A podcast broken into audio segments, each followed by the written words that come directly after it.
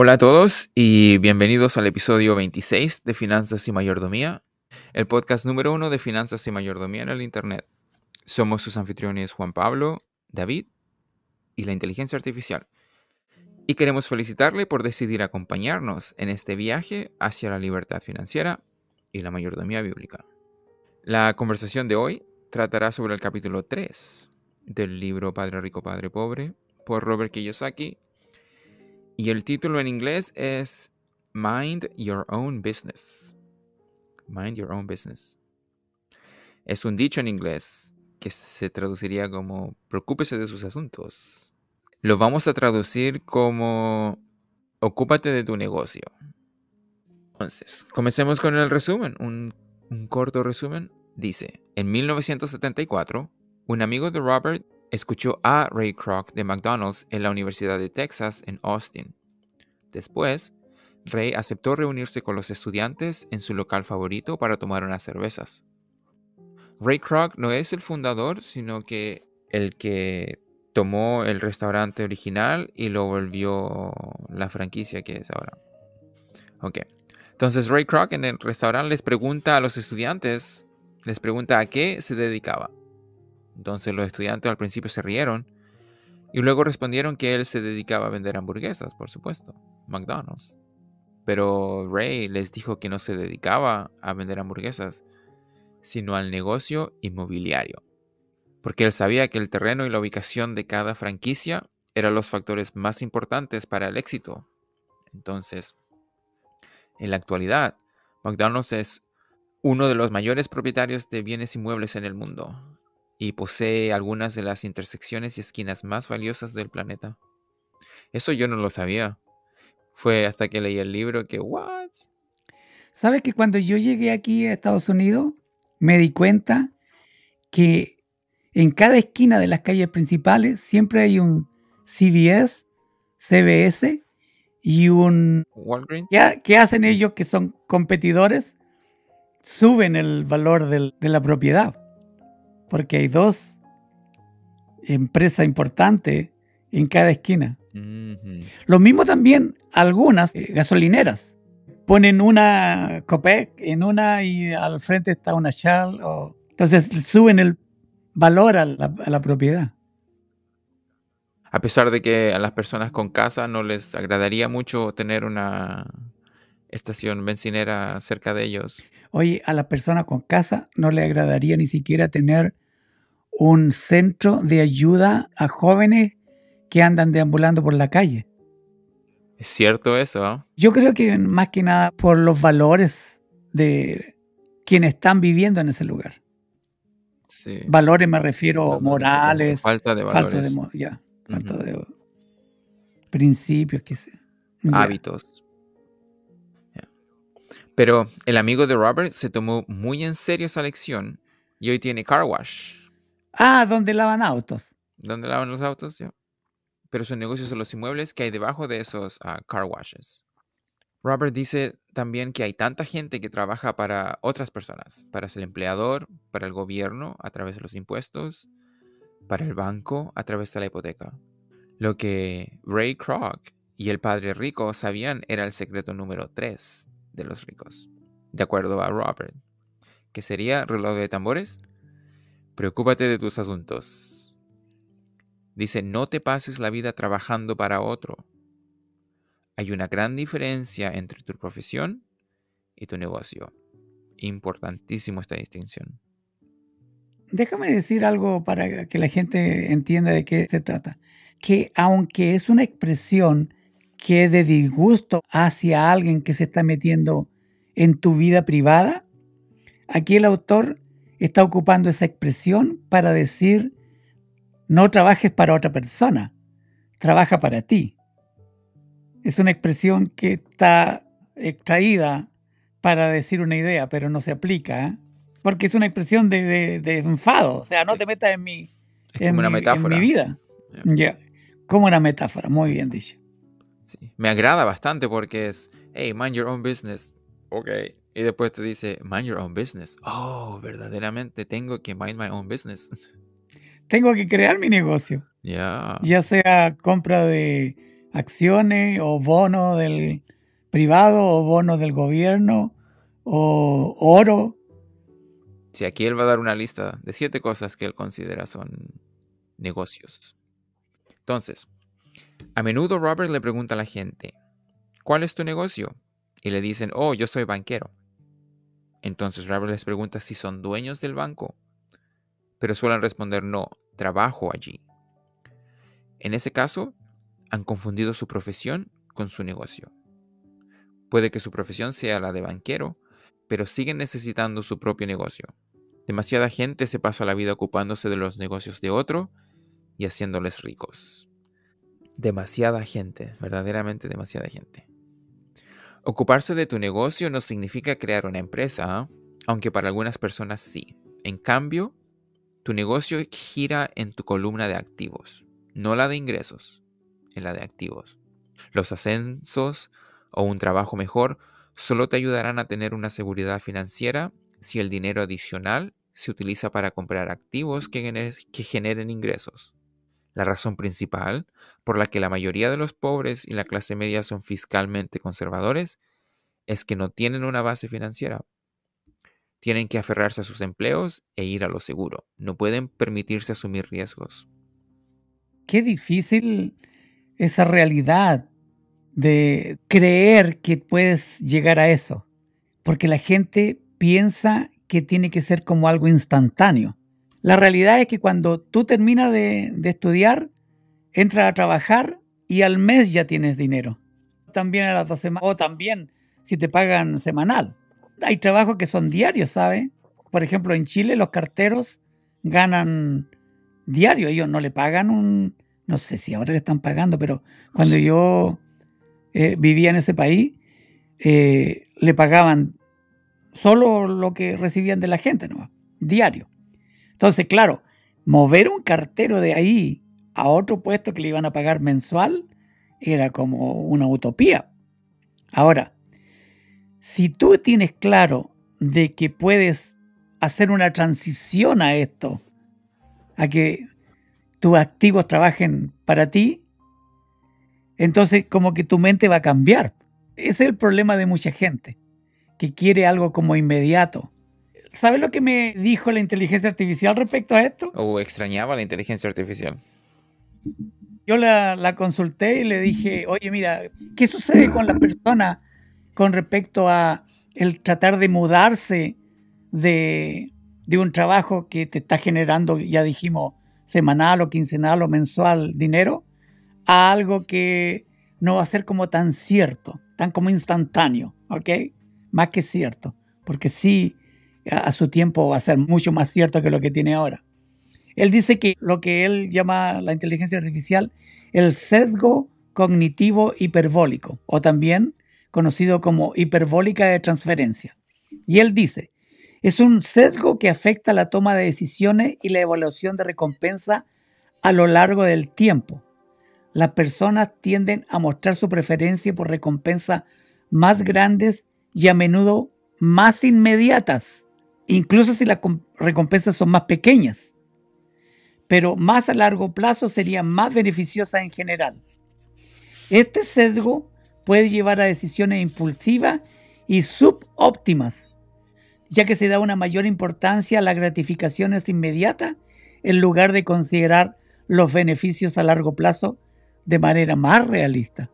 ¿Qué es lo que hace con todo esto? Que tú no te metes en tus negocios, sigue en negocios de otro porque el beneficio es instantáneo. Tenemos que luchar contra ese sesgo. Tenemos que saber que existe y cómo poco a poco. Nosotros hemos dicho que en primer lugar debe ser a través del conocimiento. Adquirir sabiduría, buenos mentores. Eh, es el primer paso que tienes que dar. Ya. Eso quería aportar yo y la inteligencia artificial. Sí, es verdaderamente tiene una sensación muy, muy placentera no poder tomar riesgos.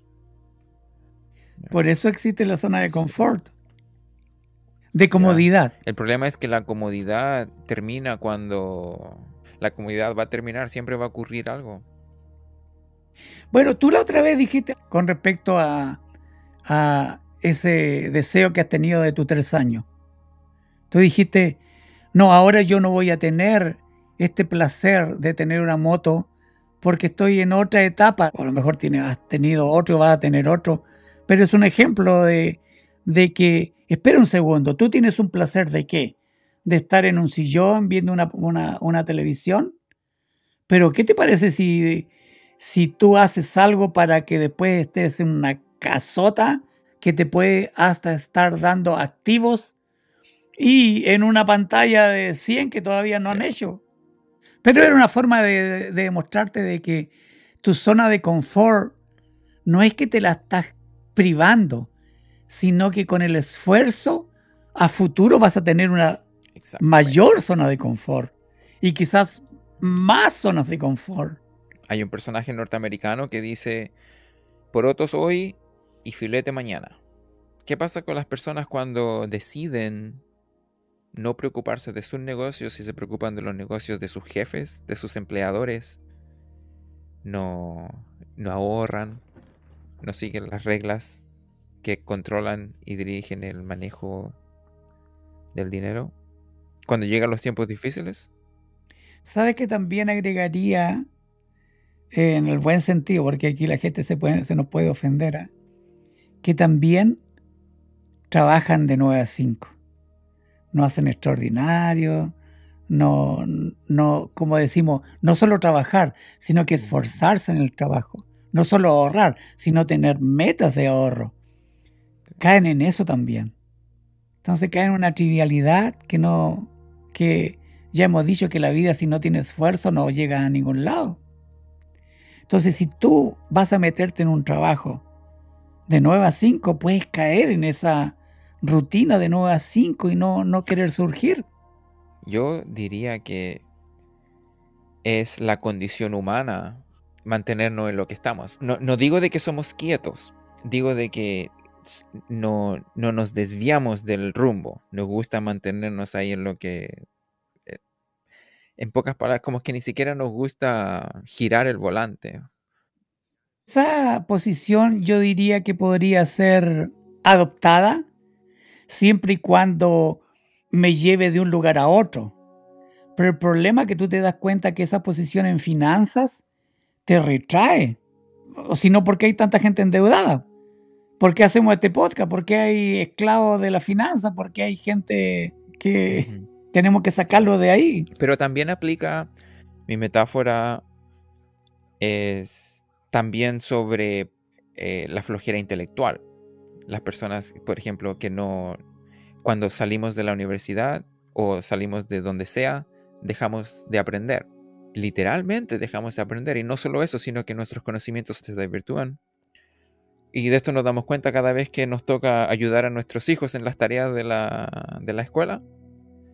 ¿Dónde quedó nuestras habilidades de aritmética y comprensión literaria? Se, se fueron al suelo porque nunca seguimos practicando. Entonces, al margen que son limitados. Por eso es que no hay mucho homeschool en Estados Unidos, porque los padres solo le pueden enseñar hasta cuarto, quinto, enseñanza básica a lo máximo.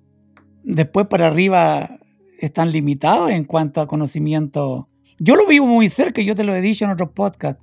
Como yo estudié computación, todo lo que aprendí ya es como Obsoleto. Lo que te puedo decir, claro, bueno, hay lógica, hay cierta eh, base, pero, por ejemplo, el lenguaje, ya se murieron todos. Sí. COBOL, que queda algún algo, el COBOL. ¿Te acuerdas del Y2K aquí? Recuerdo el Y2K.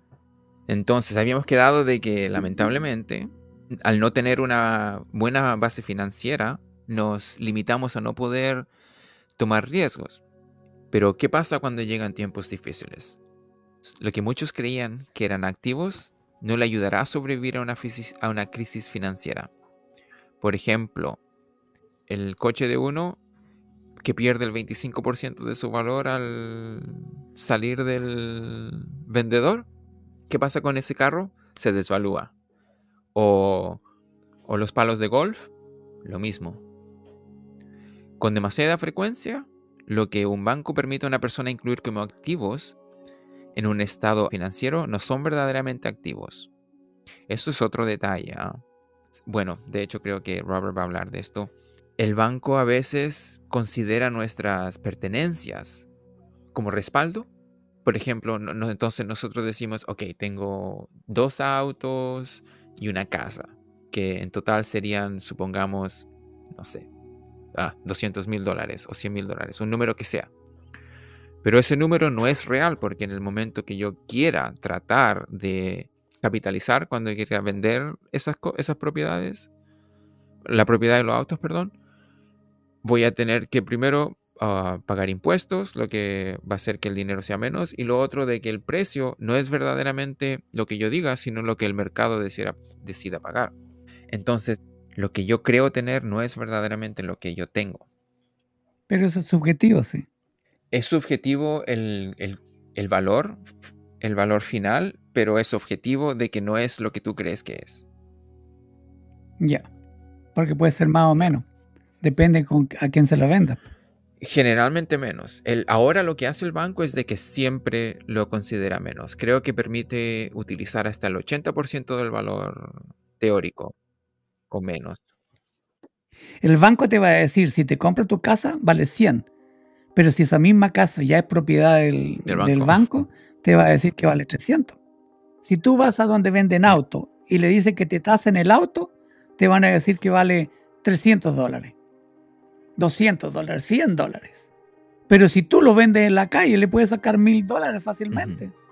Por eso te digo, subjetivo en donde lo estés transando. Oh, y se vuelve más subjetivo incluso cuando la relación personal con el banquero se toma en cuenta, porque si el banquero sabe de que yo soy bueno para los negocios, entonces va a ser otro estándar.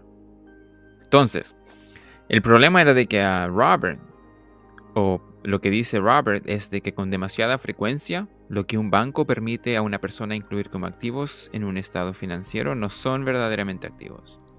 Por ejemplo, a Robert le negaron un préstamo porque al banco no le gustaba lo que ganaba con el alquiler y le preocupaba que no tuviera un trabajo normal. Pero no les importó que incluyera en su patrimonio trajes, una colección de arte y otros efectos personales. El patrimonio neto no es la medida que la gente cree, aquí está el punto que yo hablaba. La mayoría de los supuestos activos en los que la gente basa su patrimonio neto o bien no son tan valiosos como creen o si han ganado valor, generarán impuestos sobre la ganancia si se venden. Así que Robert le dice a la gente que empieza a preocuparse de sus propios asuntos. Dice, mantenga su trabajo diurno, pero empieza a comprar activos reales, no pasivos o efectos personales que no tienen ningún valor real una vez que los llevamos a casa. Él dice, mantén los gastos bajos, reduce los pasivos y construye diligentemente una base de activos sólidos. Roberts continúa diciendo que los padres deben enseñar esto a los jóvenes antes de que se vayan de casa, para que entiendan lo que es un activo real y no se vean atrapados en un estilo de vida de deudas. Desgraciadamente, nuestras economías son tan paupérrimas que no las participamos ni siquiera con nuestra familia. Los hijos solo escuchan a los padres a puertas entrecerradas de quejarse de que qué vamos a comer mañana, cómo vamos a pagar la luz, cómo vamos a pagar el alquiler. Entonces, claro que no hay una enseñanza como Robert está sugiriendo. Se vuelve un tabú. O incluso gente que dice, en esta casa no se habla de dinero. ¿Sabes que nosotros vivimos eso también dentro de las congregaciones? El único principio que más se enseña dentro de las congregaciones, principio bíblico en cuanto a la mayordomía, es el dar. Todo es dar. Es como la varita mágica de, de Dios en cuanto a las finanzas. Como que Dios se olvidó de todas las otras, de los otros principios, que Él en primer lugar es el amo y nosotros somos los mayordomos, que nada de lo que tenemos es nuestro, no, todo es dar. Y que si tú das, Dios te va a dar. Entonces, el conocimiento de principio financiero en cuanto a la mayordomía bíblica es, es un tabú. Claro que no hay efecto. El gran número de personas que están en el porcentaje de personas endeudadas se encuentra también en las congregaciones. Y de hecho, por eso es que también existe mucha gente que vende un falso evangelio de la prosperidad. Porque hay tanta gente que endeudada que quiere la varita mágica del dar que Dios te va a bendecir. Entonces, esto, todo este tabú, toda esta mala enseñanza, tiene que, como dijiste tú la otra vez, comenzar por casa. Pero en padres que de verdad, también tú lo dijiste, ¿ah? que para que yo pueda aprender algo financiero no tiene que ser solo académico, tiene que ser por hechos, por pruebas. Entonces, claro, si tu padre te va a enseñar a que tú tienes que un principio de trabajar arduamente y tú ves a tu papá estirado todo el día en el sillón, o que tiene que ahorrar y tu papá lo que tiene es deuda, ¿qué vas a aprender ahí? En inglés hay un dicho que dice, haz lo que digo, no lo que hago, que los padres le dicen a los hijos, es un, es un dicho que los padres le dicen a los hijos cuando les dan una orden, por ejemplo, no sé, limpia tu cuarto y la casa es un chiquero. Un desorden total. Entonces el papá dice, o el padre, los padres dicen, haz lo que te digo, no lo que yo hago. Entonces, si uno desea hacer eso, el problema es de que no, uno no le está enseñando al hijo, el hijo es el que se tiene que enseñar solo o no tengo que hacer lo que hacen mis padres. Entonces es como un proceso de descubrimiento más que más que de aprendizaje ah, tradicional. Y como padre no, deberíamos hacer eso, es lo contrario. Yo, yo, pienso lo mismo ya. Claro, nosotros tenemos que dar el ejemplo. Tenemos que ser guías. Claro. Y el guía camina el mismo sendero que las personas que lo siguen, entonces. Ya. ¿Y Robert no, nos da a conocer algunos verdaderos activos? Él nos da siete siete activos en total. Veamos. Robert los enumera y comienza, bueno, el primero me gusta bastante. Dice, para Robert, ah, los activos números uno serían empresas que no requieren su presencia. Esto es súper importante. Empresas que no requieren su presencia son de su propiedad, pero las gestionan o dirigen otras personas. Porque Robert dice que si yo tengo una empresa pero yo tengo que trabajar en esa empresa, no es un negocio, es un trabajo. Estoy completamente de acuerdo. Entonces yo podría crear un negocio y ah, pagarle a otras personas para que lo, lo, manejen. ¿Completamente propietario de esa, de esa empresa o ser como accionista? No, ser propietario, ser dueño de la empresa ya. Sí, sí, sí. Yo tengo mi negocio, exactamente, y otra persona lo, maneja. El segundo son las acciones. Sería otro tipo de propiedad, pero... Ahí está lo que estaba preguntando. Exactamente, ya. Sí, entonces, este sería lo que, lo que estamos, hemos estado hablando últimamente sobre invertir en, en la bolsa. El tercero, él dice que son los bonos. Entonces, los bonos son préstamos que se le hacen al gobierno o... O a empresa privada. O a, o a empresa, exacto. Un préstamo sería básicamente.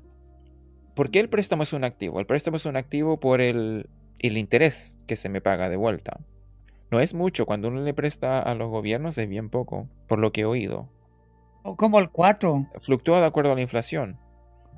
Claro, claro, pero rodea los 4%.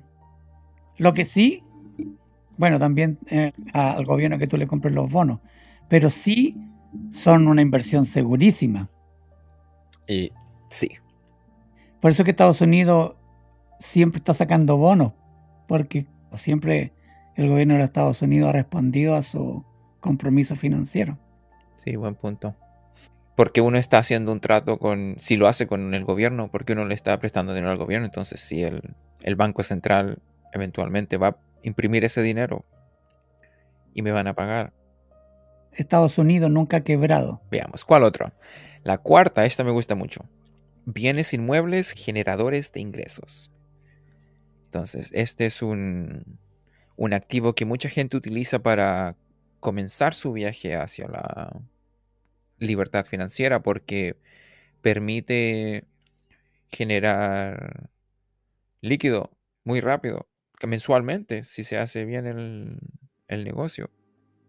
La quinta serían pagarés, pagarés o IOUs, IOU. Porque en inglés sería I owe you. Yo te debo a ti. Entonces, te pagaré algo. Estos serían préstamos, me imagino. Sí, de hecho, son préstamos. La sexta sería regalías de propiedad intelectual como música, guiones y patentes. Esta es otra también. Ah, libros, si se escriben libros, el podcast. Cualquier cosa que otra persona pueda citar por información, básicamente. Y la séptima, la séptima sería cualquier cosa que tenga valor, produzca ingresos o se revalorice y tenga un mercado inmediato, como el oro, la plata, me imagino, un auto bien bueno, un auto de los que hablaba usted la última vez. Puedo pensar en cosas que personas, las personas coleccionan, estampillas, relojes. Monedas. Miniaturas. Eh, muñecas. Ya, ya, ya, ya. Esa es una... Yo, yo hoy en día también tecnología, ¿sabías? Si tú coleccionas, por ejemplo, un iPhone, y lo vende 20 ah. años después, te costó 500 dólares, 1000 dólares, lo puedes vender a 200 mil dólares. Mm. Sí, también. Robert dice que lo más importante es adquirir activos que a uno le apasionen. Muy cierto. No activos que generen más dinero, son los activos que apasionen. Porque si hemos aprendido algo es que es nuestro esfuerzo lo que al final, bueno, esfuerzo y perseverancia, constancia, lo que va a crear esa riqueza. Entonces, necesitamos esa pasión para poder mantenernos activos en nuestro viaje hacia la adquisición de activos. A Robert le encantan los bienes inmuebles y por eso dedica gran parte de su tiempo a pensar en los inmuebles y a comprar inmuebles. Pero él dice que si a, uno, si a ti no te gustan los, el sector inmobiliario, entonces no inviertas en él. A Robert Kiyosaki también les encanta, le encantan las acciones de pequeñas empresas emergentes, porque él mismo se considera un emprendedor. Él, dice que a algunos les asusta el riesgo de estas empresas de pequeña capitalización, pero él considera que en ellas se pueden hacer fortunas. Su estrategia consiste en abandonar las acciones en un año, o sea, no, no es a largo plazo. Su estrategia inmobiliaria, por otra parte, consiste en empezar con poco y seguir comprando propiedades más grandes y retrasar los impuestos sobre las ganancias, manteniendo las propiedades inmobiliarias, inmobiliarias menos de 7 años. Entonces esto es un poco más a largo plazo. Por si alguien dice, ¿qué Robert están hablando? Está hablando del autor del libro. Robert Kiyosaki. Robert Kiyosaki. Estos son los activos que a él le, agradan y dentro de las estrategias que él utiliza, que varían de persona a persona, porque otra cosa bien bonita sobre este, este mundo es de que es bien personalizable. Yo puedo jugarlo de la forma que me agrade. Hay diferentes formas de... diferentes estrategias, es lo que quiero decir. Hay diferentes estrategias. Robert, Robert Kiyosaki, el autor del libro, él era un soldado, era un, marine. Y cuando trabajaba para Xerox, que es la compañía de impresoras, Robert se ocupaba de sus negocios, de sus propios asuntos, incluso cuando hacía eso. ¿Qué hacía? Él trabajaba de día, pero compraba activos y negociaba con bienes inmuebles y pequeñas acciones en su tiempo extra. Entonces, ¿qué ocurría? De que mientras más aprendía Robert, entonces mejor le iba, porque por ejemplo, cuando más comprendía la contabilidad y la gestión de tesorería, mejor analizaba las inversiones y con el tiempo creó su propia empresa. Bueno, y de hecho, es, yo creo que este es un consejo universal. ¿ah? El consejo es de que no, no es recomendable crear una empresa a menos que uno verdaderamente lo desee. Y que sepa el rubro. Sí. Muchas veces pensamos de que crear nuestro propio negocio va a ser, oh, voy a trabajar tres horas, voy a hacer, no voy a, nunca más voy a tener que responderle a mi jefe, pero termina siendo de que uno tiene que trabajar más y más duro al principio. Bueno, aquí hay dos cosas. Una es que tú crees la empresa para que se convierta en un activo y otra es que tú crees la empresa para que se convierta en tu negocio, ¿no? Que no es a lo que llama este podcast, este libro. Exacto. Si, si uno crea una empresa, el enfoque, uno de los enfoques principales tendría que ser en... No, este suena como consejo.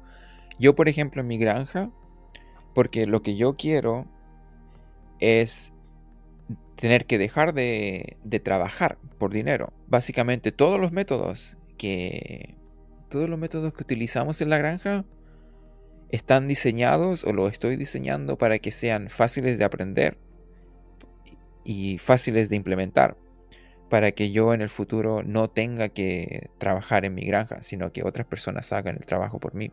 Ok, entonces, Robert, en vez de recomendar que las personas creen su negocio, Robert dice que les aconseja que mantengan su trabajo diario y se ocupen de su negocio.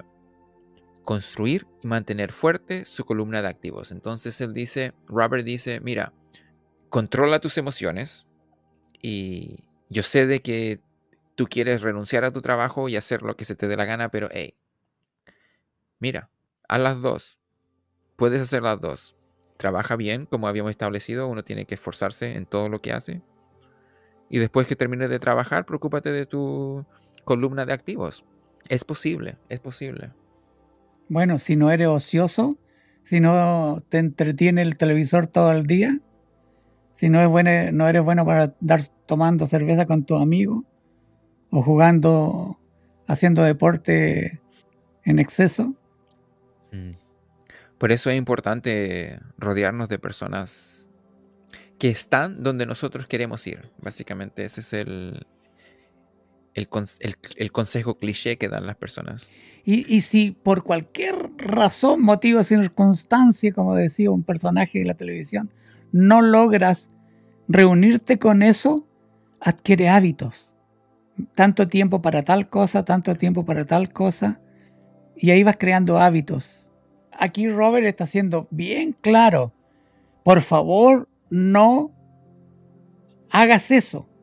Haz poco a poco, pon dos caminos paralelos y anda viendo el que yo te estoy enseñando va creciendo, va teniendo efectividad. Sí, ese es buen punto. Buen punto. Robert dice, exactamente, dice, haz los dos. Tiene confianza. Pues la verdad es que la historia enseña de que es verdaderamente la perseverancia si uno se mantiene en eso de invertir en los activos. En eso, en eso yo considero dos realidades. Una en la cual tú eres religiosamente perseverante y otra en donde el negocio te va a dar cuánto tiempo requieres tú en esa perseverancia para que dé su fruto. Porque a veces uno dice, ah, no, yo quiero esto inmediato. O no sé, dice ya en un año. Pero te das cuenta que en un año llegas al año y tú dices, no, todavía no he aprendido bien el negocio. Puedo crear otra técnica, puedo generar otra técnica, o, como dice todo el universo me da otra técnica y sería mucho mejor. Entonces, eh, hay, que, hay que estar eh, consciente de esa realidad porque si no, uno se frustra o bien quiere un negocio inmediato. Pero esa, como que esa ola podríamos llamar, te va a llevar a donde verdaderamente va a estar maduro ese negocio y tú lo vas a considerar como un activo. Sí, hay, hay, que tener cuidado en no caer en, la, en el otro extremo que es la inacción. Me sigo esperando y sigo esperando y sigo esperando. No, no, por eso yo dije, yo comencé diciendo, si tú eres consecuente en este buen hábito de ser perseverante, o sea, si no tienes eso, no, no, no, no. Es porque ya estás en el otro lado y lo estás dilatando nomás. Estás colocándola como una excusa de que yo hago algo pero no me funciona. Otra distracción más nomás. Ya. Robert sigue dando buenos consejos. Está, que termina el capítulo ya, pero guardó su mejor consejo para el final. Dice, bueno, habíamos acordado de que él nos recomendaba que una persona comience una empresa, a no ser que verdaderamente la quiera. En vez, lo que él dice, ha- haz las dos. Eh, Mantén tu trabajo y haz crecer tus activos. Lo otro que dice él es que es muy importante. A medida que crece tu flujo de caja, la gente puede permitir- permitirse lujos, pero solo si el flujo de caja lo respalda. Robert dice, hay que construir la columna de activos y dejar que los ingresos generados por esos activos paguen por los lujos. ¿Qué significa esto? En forma bien, bien práctica.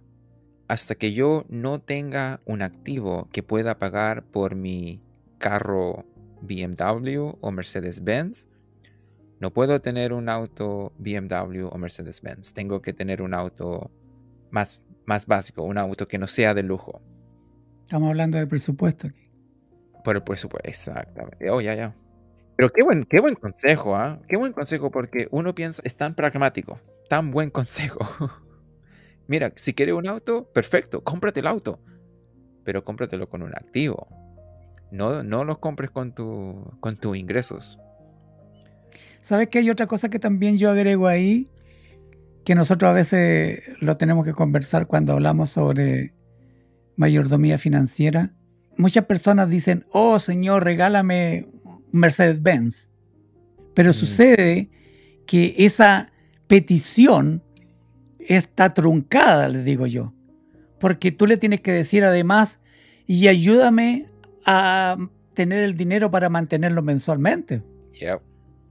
Entonces no se trata solo que en el, en el presupuesto yo diga, me voy a comprar esto, porque te puede llegar los, qué sé yo, 80 mil dólares. Pero en ese presupuesto estás considerando, porque un auto de 80 mil dólares no te va a salir 200, 300 a cada tres meses o, o por mantención. Te va a salir más caro. Claro. Entonces también tienes que considerar de eso dentro del presupuesto. Y estaríamos ya al final ya. Hay dos puntos más que quiere hacer Robert, creo. El, el primer ejercicio, bueno, el primero es, verdaderamente él no lo hizo directamente, pero se puede inferir, es, de acuerdo a lo que dice Robert, entonces lo que nosotros tendríamos que hacer con nuestro trabajo diurno es tomar los principios que aprendimos en El hombre más rico de Babilonia para que logremos ahorrar dinero, ahorrar lo más que podamos y con esos dineros comprar los activos, no comprar los lujos, no comprar las cosas que queremos disfrutar. Tenemos que comprar los activos que nos van a permitir comprar las cosas que queremos disfrutar. Ese sería básicamente ah, resumido el último punto. Y Robert termina con un ejercicio. Dice, eh, ¿les gusta hacer eso de, de los hemisferios izquierdo y derecho del cerebro? Ok. Entonces, ¿cuál sería el ejercicio? Él dice, momento del hemisferio izquierdo. Nos dice, cuando los activos generan ingresos suficientes para cubrir los lujos, es cuando puedes comprarlos, que es lo que habíamos dicho. Momento del hemisferio derecho. Piensa de forma creativa cuál es tu negocio, no tu profesión.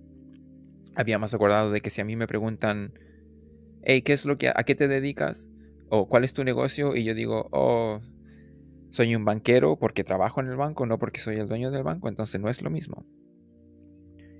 Y el momento subconsciente sería, adquiere el tipo de activos que te gustan, porque los cuidarás mejor y disfrutarás aprendiendo sobre ellos.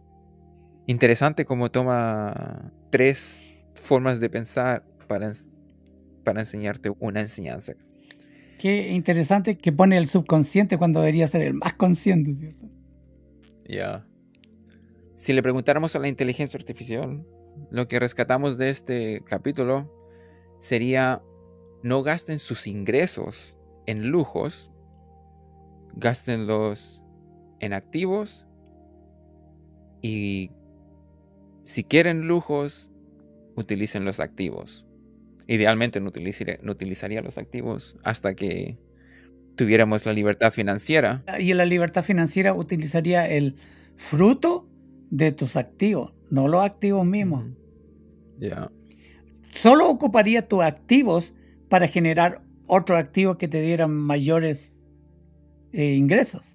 Exacto, no es vender los activos, sino utiliza el ingreso de los activos para comprar los lujos. La esposa de Robert, ella se compró un Mercedes-Benz, pero lo hizo con dinero de renta. Una vez que había tenido suficientes departamentos para vivir de eso, ahí se compró su, su carro de lujo. ¿Y ahí no está mal? Bueno, ahí supongo que habría cualquier otro, otro argumento sobre qué hacer con tu dinero. Tomas, ¿Te compras el, lujo o lo regalas? E, el lujo tiene que ser un, un premio. Un premio por los activos.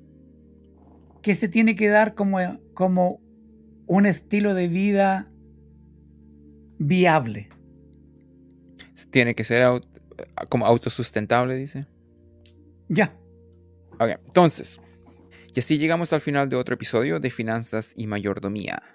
Espero que hayan disfrutado de este episodio tanto como nosotros. Quisiéramos invitarle a que lo comparta con sus familiares amigos. Comente, estamos en todas las redes sociales y por supuesto suscríbanse y regálenos un me gusta. Recuerde que puede encontrar nuestro podcast en Spotify, Apple Podcasts, YouTube, Google Podcasts, Amazon Music y Audible, entre otros también en formato de video a través de YouTube Podcasts, YouTube Shorts y TikTok. Ahora sí, nos despedimos. Muchas gracias por acompañarnos en nuestro viaje hacia la libertad financiera, donde el dinero trabaja para nosotros y la mayordomía bíblica. Nos vemos en el próximo episodio. Hasta pronto. Bye.